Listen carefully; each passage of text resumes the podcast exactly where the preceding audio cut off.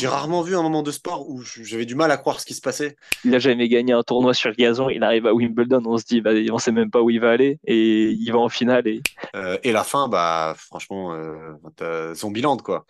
T'as as 70 000 personnes qui marchent, pas un mot. Moi, j'étais avec un pote, on s'est pas adressé la parole. Et... Je pense qu'il y a eu Craig Joubert 2011 et là, il y aura Ben O'Keefe 2023, quoi. Ce sera les. Ah, il y a aussi euh, Nigel Wells euh, pour, tous les tournois à destination. Tu peux le mettre. On se retrouve pour la deuxième partie du podcast avec le top des meilleurs moments de la saison, tous sports confondus. Chacun de notre côté, on a fait un top 5 de nos meilleurs moments. On les a confrontés et on a élu un top 3 des meilleurs moments. Et ensuite, on va, on va revenir sur les autres événements marquants de l'année un peu en les listant. Mais d'abord, les trois plus importants pour nous. En 3, euh, on a déterminé que c'était le contre-la-montre du Tour de France, donc euh, avec le duel Vingegaard-Pogachar. Qu'est-ce que ça vous a évoqué pour vous euh, ce moment? Ah, c'est juste c'est le contre-la-montre, mais qui au final euh, clôt euh, quand même, euh, pour préciser, ce, ces deux premières semaines de tour qui étaient quand même assez, assez cool. Franchement, on y a cru, quoi. c'est comme ça que je le résumerai. C'est qu'on s'est dit, on y a cru, on s'est dit qu'il y avait vraiment un duel, et puis le contre-la-montre, je pense que tout le monde est, est, tombé de sa chaise, quoi. je laisserai peut-être Baptiste en parler après, mais moi, pour, pour résumer ce moment qui était quand même enfin, j'ai rarement vu un moment de sport où j'avais du mal à croire ce qui se passait. Euh, quand on voyait les écarts euh, qui faisaient que se creuser et quand on voit qu'il finit deux minutes devant lui à l'issue de ce contre-la-montre qui était quand même hyper court, alors que Pogacar lui-même finit une minute dix, je crois, devant Van Aert. c'est à la fois un moment cool et à la fois, moi, je dois l'assumer, un moment où, où j'étais un peu gêné. Je me suis dit, voilà, je sais pas ce qui s'est passé, mais ça m'a pas mis à l'aise. Donc je te laisse enchaîner, Baptiste, si tu veux. Mais... Ouais. mais je, pense que tu résumes assez bien. C'est peut-être pour ça qu'on l'a qu'on l'a mis qu'on l'a mis que troisième et, pas plus haut. Parce que c'est vrai que dans le contexte, tu as deux semaines de, les deux premières semaines du Tour de France qui sont incroyables. Là, comme tu l'as dit, tu as l'impression que Vingegaard il prend le dessus, Pogacar il revient, tu dis ah bah Pogacar il, il, va le faire, il va réussir à le battre. Finalement non, et puis tu as ce contre-la-montre effectivement totalement un peu hors du temps. C'est vrai qu'on était, enfin moi je me souviens, on était devant et tu fais bah en fait euh, j'ai jamais vu une domination, euh, peut-être même dans les années sombres du cyclisme, j'ai pas vu une aussi grosse domination sur euh, sur un contre-la-montre.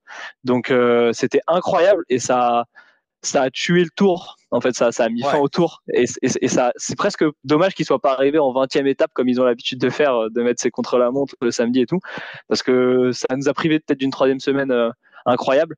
Mais cette impression, elle était, cette impression et ce moment-là, il est quand même marquant. Et euh, il permet aussi de mettre Vingegaard qui prend le dessus sur Pogachar. C'est quand même une rivalité qui marque là pour le moment le cyclisme. Donc c'était c'était incroyable. D'un point de vue vraiment dans le contexte à ce moment-là, c'était un événement qui était assez marquant. Et puis c'était totalement fou de voir euh, Pogachar qui a écrasé tout le monde de, de quasiment 1 minute 30 et qui se prend lui-même lui-même 1 minute 30 par euh, Vingegaard. Après, le problème du contre-la-montre, c'est qu'il y en a qui ne le courent pas comme les autres. Tu vois. Ce, qui, est quand même euh, un peu inquiétant, c'est que dans le top 10, euh, tu les as vus finir, ils avaient tous la langue euh, collée aux chaussettes. quoi. Bon, Van Aert, on peut me dire que c'est pas un grimpeur, d'accord, mais enfin, c'est Van Aert, donc le vélo, c'est son sport. Et, et les autres, enfin, il y avait des mecs qui étaient référencés quand même. Non, je, suis d'accord, il, il, lui met 1 minute 10 et il prend 2 minutes. Quoi. franchement, je, crois, je crois c'est. mais si je me rappelle bien, je crois la tête de Van Aert quand il voit Pogachar qui le bat, parce qu'il il part pas si tard que ça. Et euh, tu vois sa tête qui dit ouais, l'autre il a fait un truc stratosphérique et il y a son euh, coéquipier qui va lui mettre 3 minutes et mais en plus, je, si je me souviens bien, si tu regardes les premiers virages de Vingegaard, tu te dis, ok, il est parti à balle. T'as l'impression qu'il va se casser, ouais, qu'il va se casser la gueule à chaque virage. Donc il a aussi mis, euh, mais t'as une impression incroyable sur ce sur ce contrat la montre. Et ouais, ça, je pense que ça sera un moment marqué, un moment marquant moi, j'étais dans la montée finale euh, à ce moment-là, et je me souviens, en ah Pogacar qui nous fait déjà très forte impression euh, dans, dans, la montée. Et en fait, juste après, tu as Vingegaard qui arrive beaucoup plus tôt que ce qu'on imaginait. Quoi. Je sais pas, ils partent avec deux minutes d'écart et une trente derrière. On voit Vingegaard, et là, on, on comprend qu'il est en C'est train de impressionnant. le truc. Ouais, C'est impressionnant les contre-la-montre pour ça, c'est que tu vois les. Moi j'avais vu à une époque, euh, je suis désolé, je suis un peu du thème, mais le, je sais pas si vous vous rappelez de l'époque où Bardet, euh, on y croyait, euh, était deuxième derrière Christopher Froome, et un, et un contre-la-montre à la fin du tour à Marseille. Ah, c'était. Ouais, exact. Voilà. Et j'étais en haut et je vois arriver Bardet, je vous jure, j'avais envie de lui donner assistance quoi.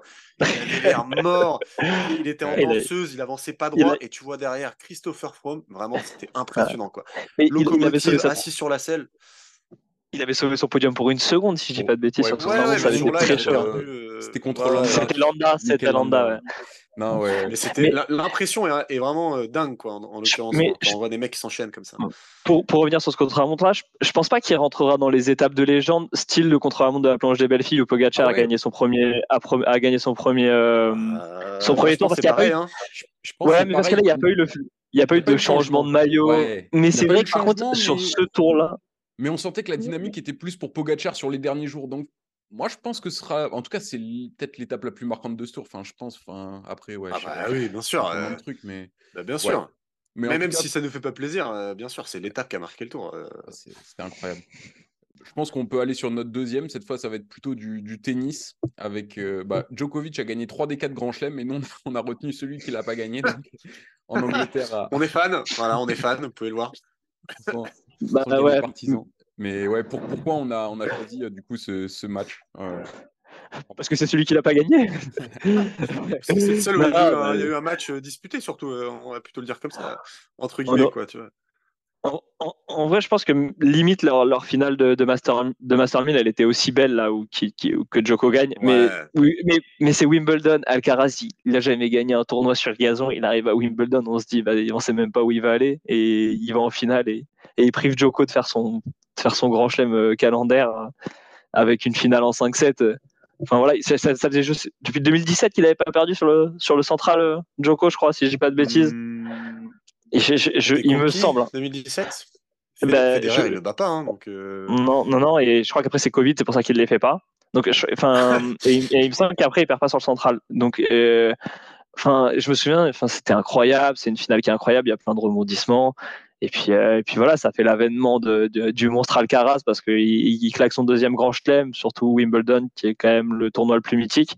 Et il prive Djoko de, faire ses quatre. C'était, une finale incroyable, avec des points incroyables, et on est obligé de le mettre parce que parce que c'était, c'est une des rivalités de cette année. Et moi, c'est marrant pour faire le lien avec euh, le, top 3 de juste avant. J'étais sur une semaine où je faisais un rando vélo avec des potes. Donc, j'ai même pas vu le match, mais pour vous dire, j'ai passé 4h30 accroché à, à RMC dans les oreilles à, à crier sur mon vélo. quoi. J'entendais, euh, enfin, le match, euh, même à, à l'écouter, il était fou parce que tu sais, sur RMC, le tennis, c'est quand même pas terrible. hein. C'est c'est moins bien que le foot. T'entends juste des mecs qui crient euh, et, et de temps en temps, ils te lâchent un petit commentaire au milieu du point, mais c'est- tu comprends rien. Et j'étais fou, quoi. Enfin, à la fin du match. euh, il a duré. C'était un match à 5 heures, je crois, celui-là, non? Ouais. Pas loin. Ouais, hein. c'est- euh, ouais, pas loin. Mais il y a pas mal de 4h40. bascules dans ce match. hein. Ouais. 4h40. ouais. Et il y a pas Bah, mal le de bascules dans ce match. par exemple, ouais, le dernier set, par exemple, je me suis dit, ben non, mais ça y est, Djoko, il l'a fait craquer, et en fait, il revient, et, et il prend, enfin, franchement, c'est un match où il a eu des, des coronesses, pour le dire euh, dans sa langue, euh, à- Alcaraz. Ouais. Et puis tu reprends le contexte, il, il perd à Roland avec les fameuses crampes là euh, en demi contre euh, alors que le match ça- s'annonçait pas mal. Donc tu te dis, enfin voilà quoi, il y a vraiment, il y a vraiment un contexte incroyable autour de ce match. Donc c'était, ouais, c'était, c'était impressionnant et je, je pense que c'est un des rares, une des rares fois où, je- où j'ai eu l'impression que Djoko allait gagner, il l'a pas fait et Alcaraz mentalement il a montré que voilà quoi, c'était, Ouais. c'était une machine. J'ai pas la stat, mais quand Joko gagne le premier set, en général, euh, ça va au bout, quoi. Enfin, c'est. Ouais. il Puis a en ça, c'est 5-7 confiant. aussi, hein, tu peux prendre cette Ouais. euh, stat-là, hein, parce que Ah, 5-7, ouais. euh, même contre Rafa, euh, faudrait regarder, mais je veux dire, en 5-7, normalement, il perd pas, quoi. Franchement, euh, je veux dire, quand il arrive au cinquième set, quoi, je parle pas des matchs en 5-7, où là, en effet, il en perd quasiment pas, mais, mais quand ça va au cinquième set, normalement, physiquement, il domine. Et là, euh, et ben, Alcaraz, euh, cinquième set, il démarre le set, euh, il- on dirait que c'est un premier set qui démarre, quoi. Enfin, euh, Il envoie des patates dans tous les sens, parce que du coup, après, j'ai regardé le match, quand même, ça m'a ça m'a trop tenté, et ouais, non, match incroyable.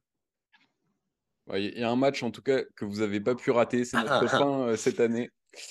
Euh, c'est forcément France-Afrique du Sud. Le traumatisme pour l'équipe de Eh, France T'as de dit tout à l'heure, Je te coupe, tu as dit les meilleurs moments de l'année. J'ai failli couper. J'ai fait un. les, moments, les, plus marquants. Et ouais, parfois, les moments, les, il y a des défaites terribles qui, peuvent marquer. Je pense que celle-là, on, va s'en souvenir très très longtemps. Parce que bah, on avait des gros gros espoirs sur cette équipe. La manière dont ça s'est passé, enfin, il y a tellement de choses à dire là-dessus. Euh, ouais, France-Afrique du Sud, quart de finale de Coupe du Monde, défaite de 1 point de l'équipe de France. Que vous, qu'est-ce que vous avez retenu de ce match? C'était terrible. Ah, la dramaturgie, hein. de toute façon, je pense qu'on est tous d'accord, on était tous devant.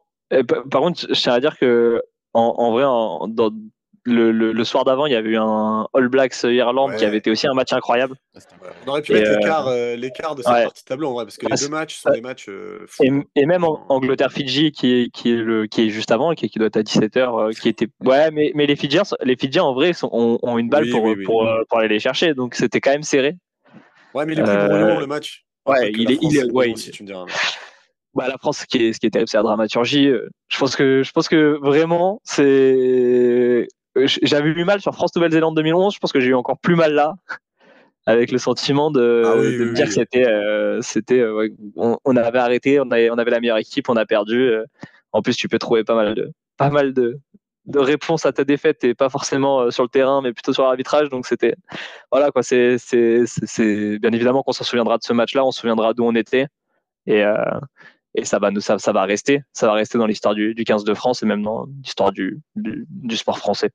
Je pense qu'on était vraiment obligé de le mettre en événement le plus marquant parce que je pense même ah vos potes qui suivent pas le rugby moi ils m'ont tous dit mais c'est enfin je, je, croyais en cette équipe. Enfin le match m'a le match a marqué tout le monde, quoi, même des pas fans du tout. Alors, moi, déjà, j'étais au stade, donc euh, autant vous dire que marquant, euh, vous imaginez même pas. Et en plus, pour revenir sur ton argument, enfin, suffisait de voir les têtes le lundi matin. Tu arrives au travail ou, ou à l'école, euh, à mon avis, c'était tête d'enterrement. Quoi. Moi, le dernier souvenir de, déception d'équipe de France, franchement, hein, en fait, 2011 France, la différence, c'est que c'était le matin. C'était une Coupe du Monde en Nouvelle-Zélande. Enfin, je me rappelle, le match termine à 10h. Puis bon, c'est la Nouvelle-Zélande. C'était déjà un miracle qu'on soit arrivé jusqu'à là. Matchs, ça. on les gagne. C'est ça. À l'arrache, le Pays de Galles, on passe. C'est une pénalité qui, à, 50 cm. Enfin, vraiment toute la Ils prennent un rouge au bout de 10 minutes. c'est vrai que c'était. On n'était pas favori. Alors là, c'est vrai, je suis d'accord. Là, on, là, on y croyait. Ouais. Ah, mais moi, je te on aimait cette équipe. Euh, euh, pas gratos, mon ami. Hein. Et, j'étais sûr, tu vois, j'avais peur, mais j'étais sûr. Et franchement, la désillusion. Euh. Alors, je du coup, je peux pas trop dire ce que ça a donné à la télé parce que j'étais certainement pas re-regardé le match, je suis pas mazo, quoi. Mais au stade, tu t'as vraiment senti l'ambiance déjà avant qui était folle. Enfin, pour avoir fait quelques matchs de rugby euh, de l'équipe de France et des, des, matchs de finale de top 14, il y avait une ambiance assez dingue. Euh, et la fin, bah, franchement, euh, t'as Zombieland, quoi. T'as as 70 000 personnes, parce qu'il y a quand même pas mal de Sudaf euh, qui marchent, pas un mot. Moi, j'étais avec un pote, on s'est pas adressé la parole. Et euh, non, c'est vrai. Et, et, oui, le match, bah, c'est clairement le fait le plus marquant. Enfin, moi, à titre personnel, j'ai mis peut-être deux semaines à m'en remettre, quoi. Et je suis pas le seul, hein. c'est-à-dire que J'en ai parlé avec beaucoup de potes à moi et je suis même pas le plus gros fan de rugby de, de, de, de C'est dire, pour un, pour un rugbyman euh, du sud-ouest dont c'est la vie, euh, ça devait être terrible à, vivre. Mais je, mais je suis d'accord que c'est peut-être la première fois au rugby, même 2009, c'était pas le cas, pourtant on perd en finale et, et tout, mais c'était vraiment un deuil. Ouais. Moi, c'est 2006 en foot, tu vois. J'ai vraiment l'impression d'avoir un deuil, deuil, national quand on a perdu un peu le, truc. Même, enfin, je me souviens, mais toute la compétition où vraiment, je, pense, tout le monde aimait cette équipe là, Dupont. Ah euh, même je ma mère qui ne sait pas ce que c'est en en avant, qui vient voir, elle dit "T'es sûr que Dupont, ça va, il va pouvoir jouer avec son œil? Mais t'as jamais regardé un match de rugby, mais vraiment tout le monde voulait voir ça, tout le monde rêvait avec cette équipe, ce qu'on n'avait pas, ce qu'on n'avait pas eu depuis, je pense, très très longtemps je, moi, j'ai pas souvenir. Ouais, je pense que jamais, peut-être même. Peut-être jamais. Et du coup, c'est vrai que ça, ça, a été vraiment un déchirement euh, qu'on a retrouvé, peut-être qu'on retrouve peut-être qu'au foot, je pense. Bah, moi, je dis, le seul exemple que j'ai, c'est c'est France 2006 qui m'a marqué autant. J'étais plus jeune, hein, mais avec Zidane, euh, l'histoire horrible, la dramaturgie, on va pas en reparler, mais, mais c'est vraiment mes deux euh, limites plus gros. parce que même, même j'ai envie de te dire, la finale contre l'Argentine l'année dernière en ah foot, alors elle m'a fait, mal. Fait mal. M'a fait mal. Hein, je, je, tiens à le préciser quand même, très mal mais elle m'a fait mal moins longtemps. C'est étonnant parce que peut-être aussi le, contexte du match. Enfin, franchement, contre l'Argentine, c'est pareil. C'est un miracle qu'on revienne dans ce match où on est nul. Tu vois. Il y a un côté. Euh, ouais, non, mais c'était horrible, je suis d'accord. Mais... En fait, je pense qu'il a joué aussi pour France-Afrique du Sud, c'est euh, l'histoire qu'on s'est racontée euh, pendant 4 ans. On avait cet objectif de la Coupe du Monde à domicile. On a eu la meilleure équipe de France de tous les temps. Enfin, moi, j'imagine. Ouais. Enfin, il y a eu tout. Le tournoi de 2022, on est exceptionnel. Peut-être un peu trop tôt d'ailleurs. Et même en poule, bah, enfin, ah. on bat quand même assez largement la, la Nouvelle-Zélande. Donc, tout était aligné quoi pour, pour aller les, les battre. En plus, c'était un peu les super méchants. Euh... Ouais. ouais ça, le pire. C'est ça le pire, hein, c'est que. Et puis après, tu as ce sentiment d'injustice aussi. Euh, enfin, je pense qu'on l'a tous eu sur l'arbitrage, euh, à tort ou à raison. Et il y, a sûrement d'autres raisons, mais ça qui rajoute aussi un peu, voilà, à toute l'histoire. avec du recul. Euh, Alors évidemment, pendant les deux semaines qui suivent, mais avec du recul, déjà, quelques jours après, avec du recul, l'arbitrage, j'en parlais pas tant. Moi, c'était plus euh, la frustration de voir des joueurs euh, faire des erreurs qu'ils font pas d'habitude. Mais c'est ça le sport, hein, c'est que. Après, on, peut, revenir hein, sur. Je pense qu'il y a des. Je pense qu'on fait des erreurs dans ce match où on doit tuer le match euh, bien plus tôt et on doit mener très facilement. Il y a des erreurs d'arbitrage aussi. Enfin, voilà, je pense que je pense que les deux sont libres. Bah, on perd pas que à cause de l'arbitre, hein, ça c'est certain. Ah, mais les ballons, j'étais au stade, les ballons en l'air, je suis désolé. Ah, on a des bah, ballons en l'air, hein, tu gagnes pas au rugby. Hein. Enfin, regarde euh, le, match, euh, je, reviens parce que tu vois, c'est encore là quand même. Le match euh, Angleterre Afrique du Sud, ah euh, les mecs, euh, ah, les Anglais, ils ont attrapé des ballons en l'air euh, pendant 90 minutes et ils ont failli gagner. 80, pardon. Et ils ont failli gagner. Là, j'étais au stade, c'était très minimaliste, les Anglais, c'était incroyable. Ils n'ont pas fait plus de trois passes, mais par contre, voilà, ils avaient leur plan de jeu et ils l'ont bien respecté. Mais je suis sûr que dans l'imaginaire collectif, cette défaite, elle restera et, et l'arbitrage sera toujours remis en cause. Alors et, je suis certain qu'on en reparlera dans 15-20 ans en disant euh, oh, on aurait dû gagner chez nous, mais l'arbitrage, l'an d'avant, euh, volontaire. Enfin voilà. Et c'est aussi ce qui fait la beauté des émotions dans le sport, et c'est pour ça qu'on le met là. Euh, mm. et c'est et, c'est ce qui fait toute la beauté et toute la tristesse, toute la tristesse de, de ce sport. Je pense qu'il y a eu Craig Joubert 2011 et là il y aura Ben O'Keefe 2023 quoi. Ce sera les, les deux les, deux moments. Ah, il y a aussi euh, Nigel Owens euh, pour tous les tournois à destination. Tu peux le mettre. Euh. La totale Nigel Owens. Ouais. Non et du coup bah je pense qu'on est, on était d'accord pour pour le mettre en numéro 1 et là on va peut-être aller sur les on a, ceux qu'on n'a pas réussi à intégrer dans notre top 3 mais qui étaient quand même pas loin et quand même des marquants des moments très marquants de l'année. Est-ce que vous en avez là qui, qui vous viennent? Moi, j'en ai deux très, j'en ai deux très rapidement. Euh, pour moi, il, pour pour remettre un peu de baume au cœur au rugbyman, il y a La Rochelle qui gagne la Champions Cup, qui pour moi, c'était une finale. Euh, même si t'es pas fan de La Rochelle, Franchement, tu te prends au jeu, tu, tu, te dis, ils, vont, ils vont se prendre une fessée, tu te dis, et les mecs reviennent, et c'était incroyable. Enfin, voilà, je, me souviens un peu, ça, en plus, ça a pas mal trash talké, ce qui est un peu rare au rugby, mais là, ça enfin, ce qui est pas rare, mais là, ça avait quand même ouvertement trash talké, donc c'était quand même une, une, finale avec, avec euh, un comeback incroyable, donc ça, c'était, c'était fou. Et pour moi, il y a un autre moment qui m'a marqué, je m'étais levé pour, c'est Libron qui, qui dépasse euh, Karim Abdul-Jabbar, oh, qui devient le meilleur scoreur euh, de l'histoire de la NBA. Pour moi, c'est un moment marquant parce que juste de fait, ça m'a fait rire qu'ils arrêtent tout le match de NBA juste pour, euh, en plein milieu, célébrer LeBron James.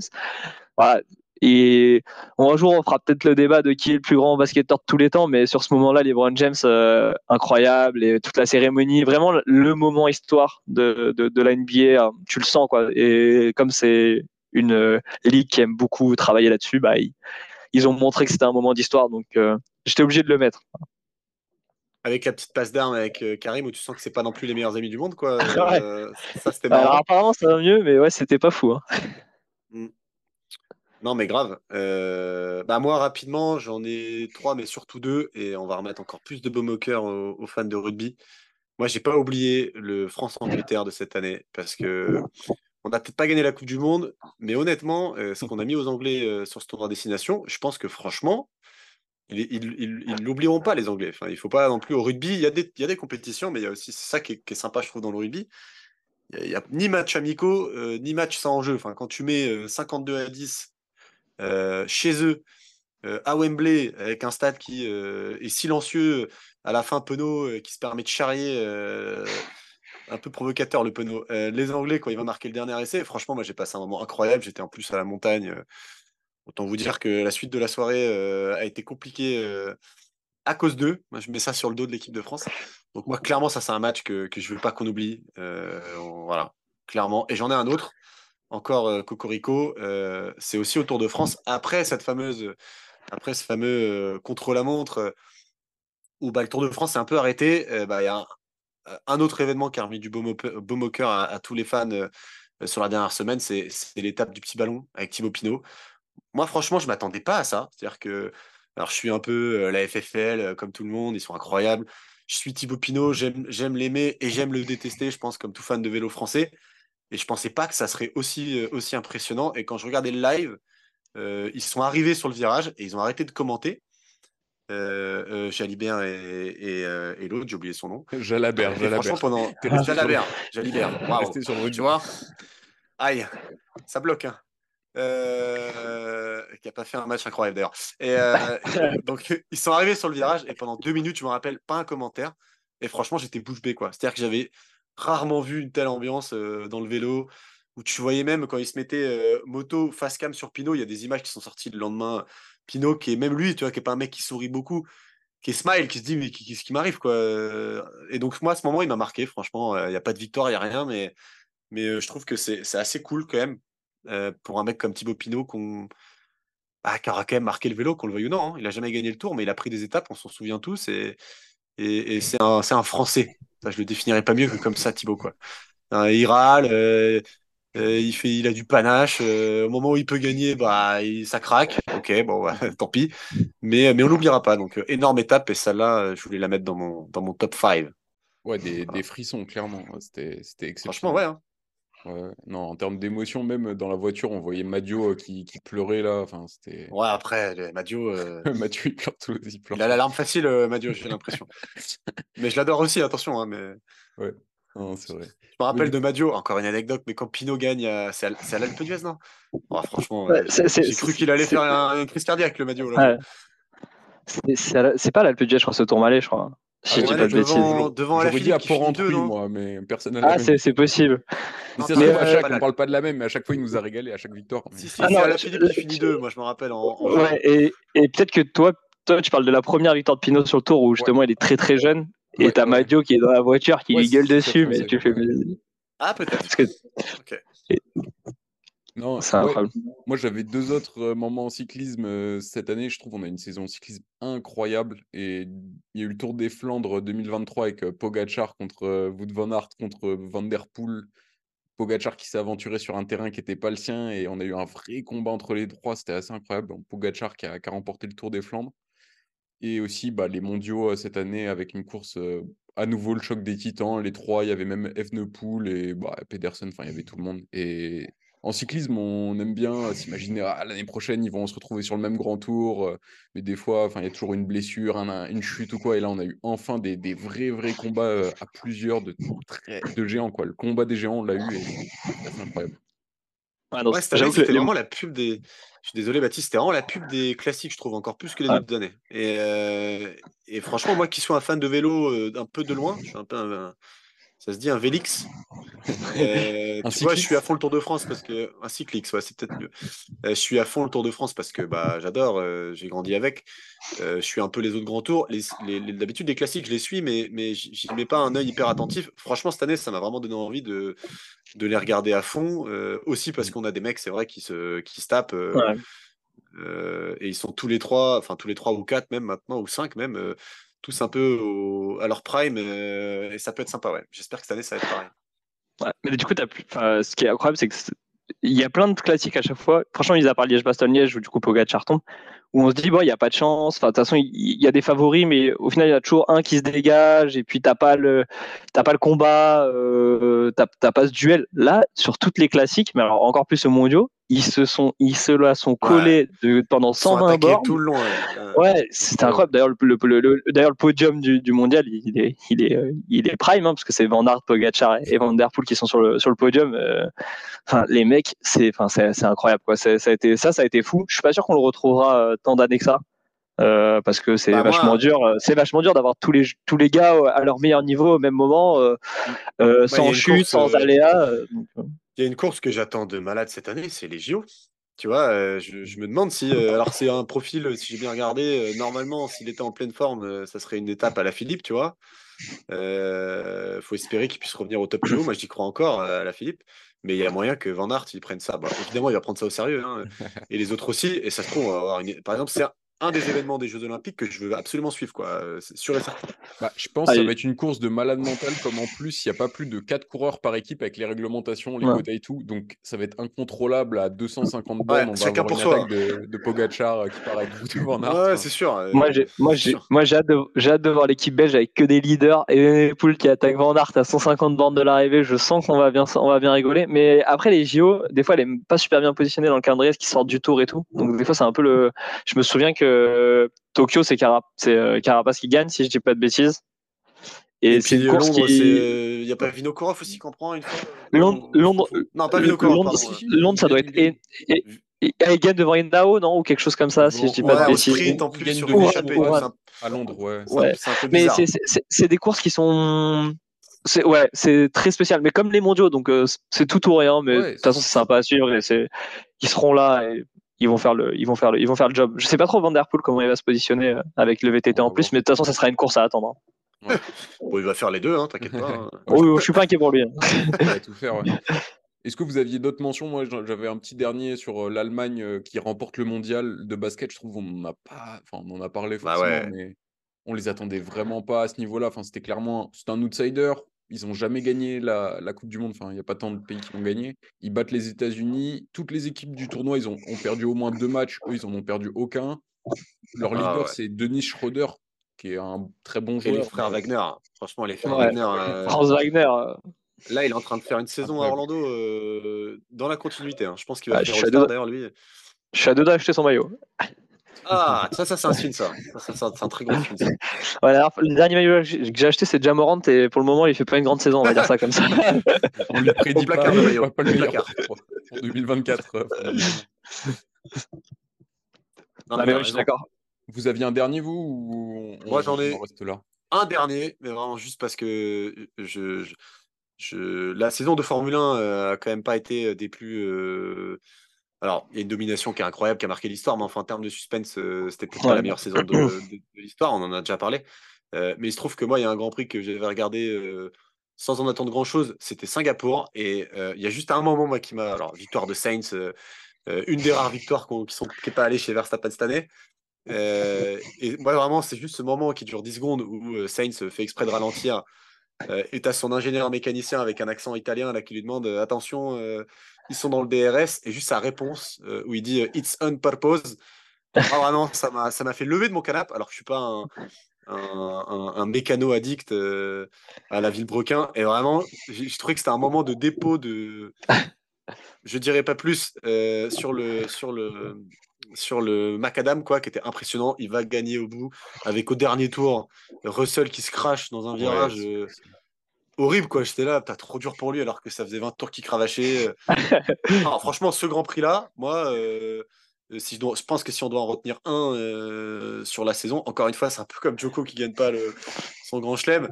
Bah, tu retiens celui-là parce que suspense de malade, Verstappen qui est, qui, 6-7ème là, on, s'occupe pas trop de lui. Et, les seconds couteaux qui se battent quoi. Donc c'était vraiment un Grand Prix génial. Ok, donc le moment marquant de ton année, toi, Sylvain, c'est une radio de Carlos, Carlos Sainz, quoi. franchement, ouais. Franchement, ouais, je te jure. T'as Duplantis qui a battu 18, Duplantis qui a battu 18 fois le record du monde. Euh, ah non, mais il, il y aller 1 cm par 1 cm. Mais, euh, mais tout, le monde, tout le monde euh, le mettra jamais dans moment marquant parce que parce qu'il le fait dans, des, dans les ligues des diamants. Et... Il a tué son sport, lui. Mais ouais, ça m'intéresse plus. Faudrait qu'il craque les 6, m 30. S'il fait les 6 m 30, on en parlera un peu. Ça, il le fera. Attends, je te dis, il va centimètre par centimètre. Donc, attends. Ah, bah, c'est les primes, hein, les primes. Non, ah, bah oui.